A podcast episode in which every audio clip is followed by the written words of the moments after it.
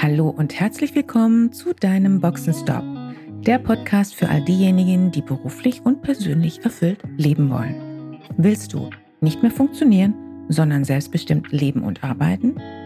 Wieder Begeisterung für das Leben spüren und den Mut haben, dafür etwas zu tun? Dann bist du hier richtig. Und jetzt wünsche ich viel Spaß mit all den Themen, die dich hier erwarten. Hallo und mal wieder herzlich willkommen zu einer weiteren Podcast-Folge. Was hat Willensstärke mit Disziplin und Freiheit zu tun? Ganz einfach. Menschen ohne Disziplin und ohne Willensstärke sind nun mal Sklaven ihrer schlechten Gewohnheiten und ihrer Schwächen. Und da das Thema, wie ich finde, ein sehr wichtiges ist, das mir auch immer wieder begegnet, mit dem sich eine Menge Menschen herumschlagen, will ich hier heute mal ein wenig dazu erzählen. Zunächst einmal eine kleine Geschichte. Ich bin nicht so willensstark wie du. Das war die Aussage von einer Coachie, ähm, mit der ich gearbeitet hatte. Damit sie ihre Ziele erreicht, war es auch notwendig, ihre Willenskraft zu stärken. Das war nicht immer so ganz einfach, dass ich sich selbst leider immer wieder, ich muss schon fast sagen, gerne im Weg stand. Daher musste ich sie ziemlich fordern, damit sich die Dinge in die richtige Richtung bewegen.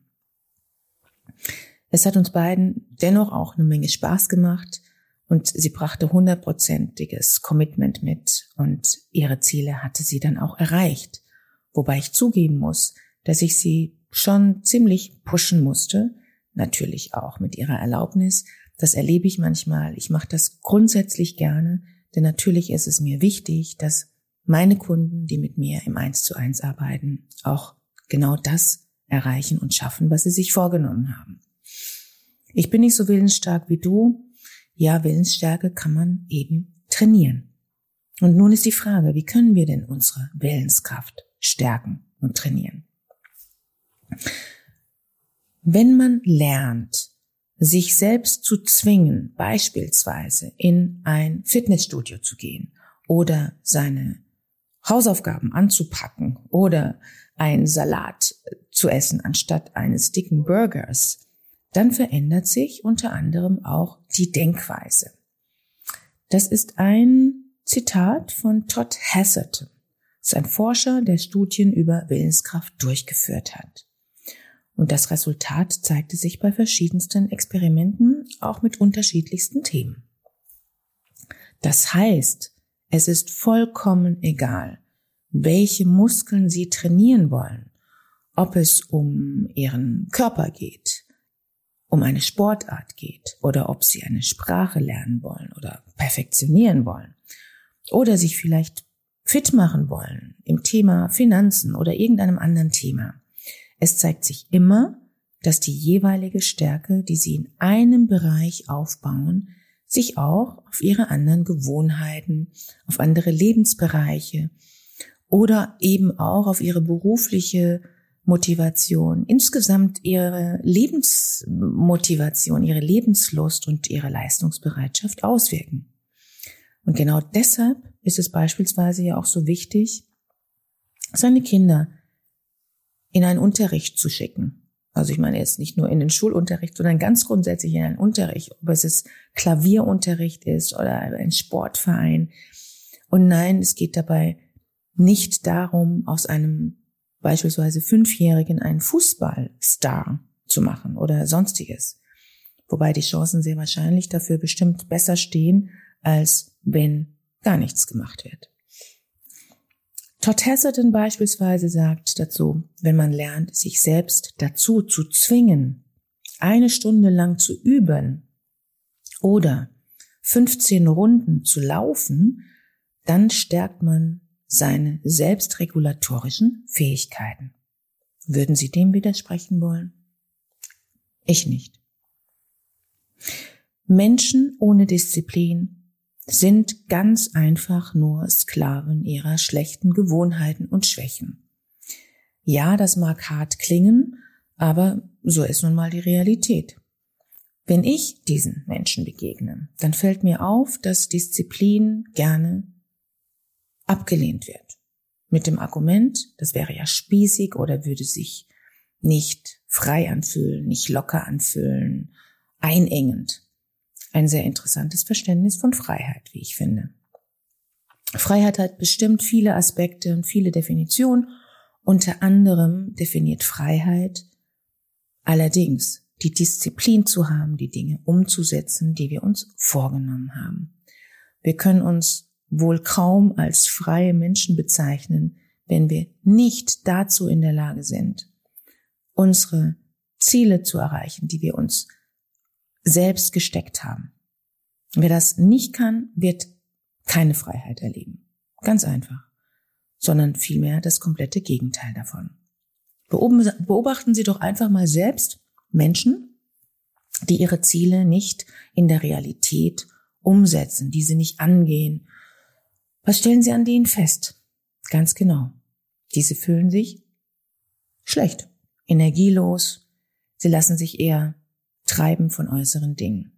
Und damit meine ich jetzt nicht, dass sie dadurch im, im Flow sind, sondern sie lassen sich von äußeren Umständen und Menschen treiben.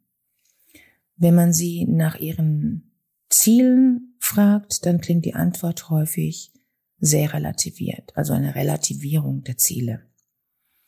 Beispielsweise könnte dann Folgendes als Antwort kommen.